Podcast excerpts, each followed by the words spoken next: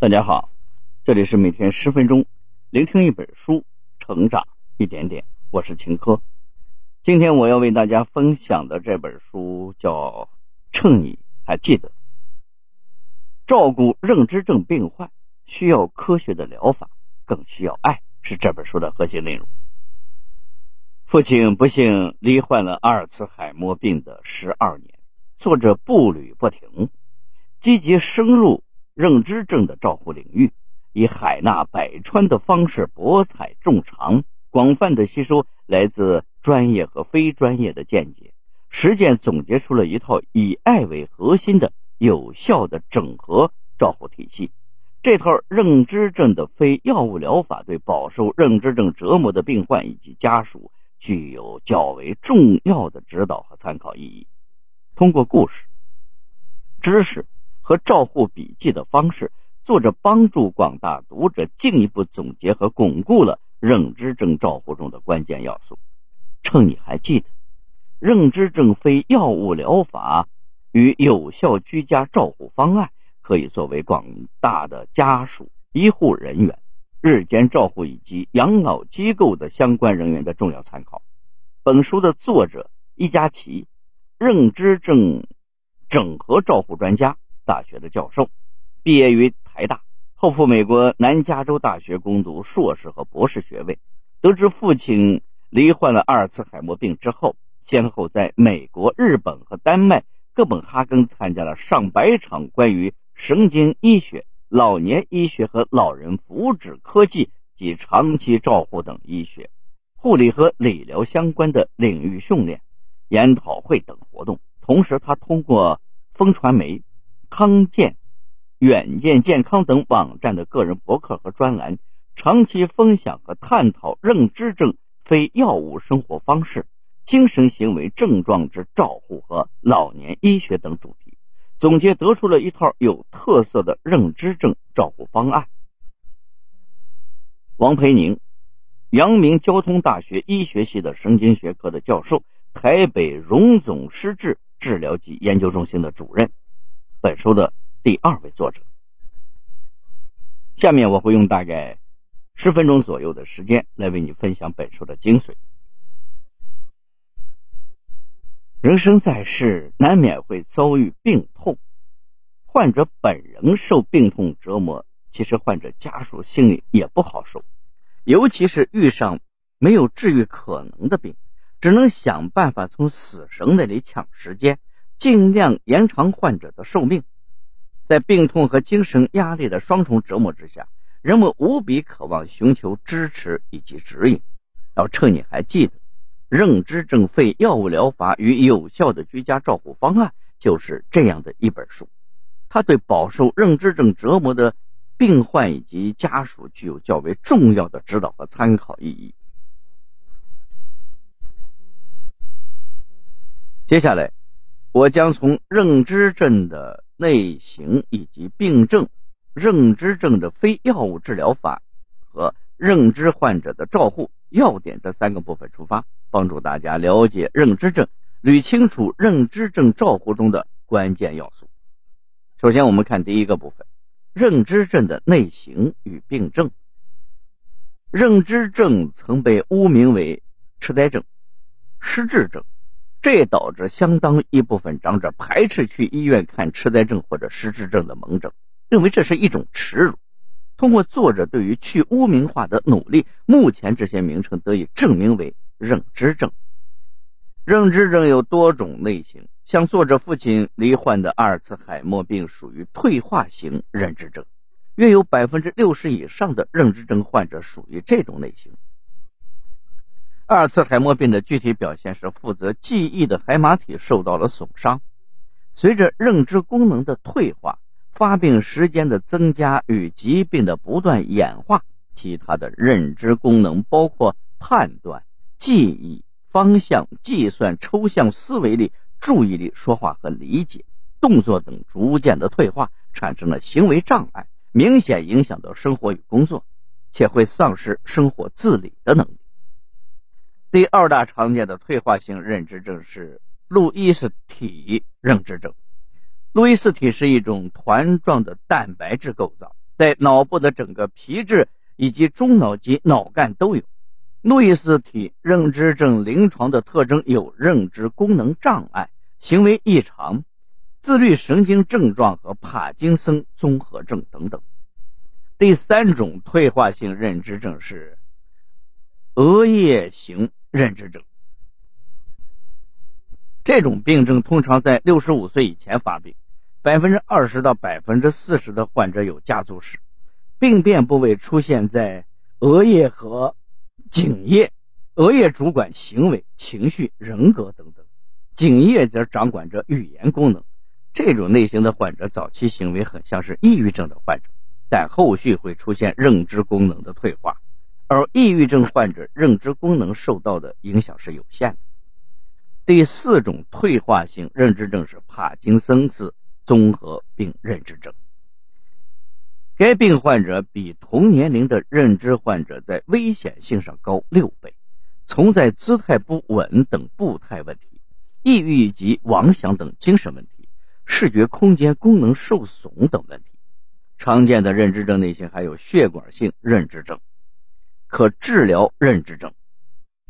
认知症像其他慢性疾病一样是悄然出现的，唯有靠生活在一起的家人去注意长者是否在生活自理能力和精神行为上产生异常，但通常出现异常也被家人认为是年龄大了所致。等到异常严重到一定程度才就去就医，往往已经是中度甚至是重度的认知症了。因此，对于长者出现的异常，我们要细心观察。并且将其放在心上，及时的前往医院进行排查。第二个部分，认知症非药物治疗法。不少认知症患者家属都要求医生开药进行治疗，但目前全世界的认知症专科医生都建议以非药物生活方式的照护作为第一道防线来改善症状，以抗精神性药物作为第二道防线。作者在照顾罹患阿尔茨海默病的父亲十二年的过程中，总结出了亲情中的怀旧疗法、舌尖上的怀旧疗法、照片故事中的怀旧疗法、运动疗法、认知疗法、音乐疗法、书法中的艺术疗法、绘画中的艺术疗法、宠物生活方式、园艺疗法、中国味儿的芳香疗法与按摩疗法，共计十一种。非药物的治疗方法，怀旧疗法有助于认知症患者重拾对自己的肯定与信心，因为他们对于过去的记忆往往印象深刻，对于短期或实时发生的事情往往没有什么印象。可以通过故地重游、品尝记忆中的美食、欣赏老照片等方式进行怀旧。适当的锻炼能够加强长者下半身的肌力以及平衡感，最大可能降低跌倒和摔倒的概率，避免因跌倒引发的种种后遗症，更能够减缓认知功能的衰退。在采取的应用疗法的时候，要进行安全方面的考虑，身体上留意每天的血压、体能、体温、情绪、服装等等，环境上留意。是否周围车辆过多，有无过多的人在附近遛狗？路面是否平整等等。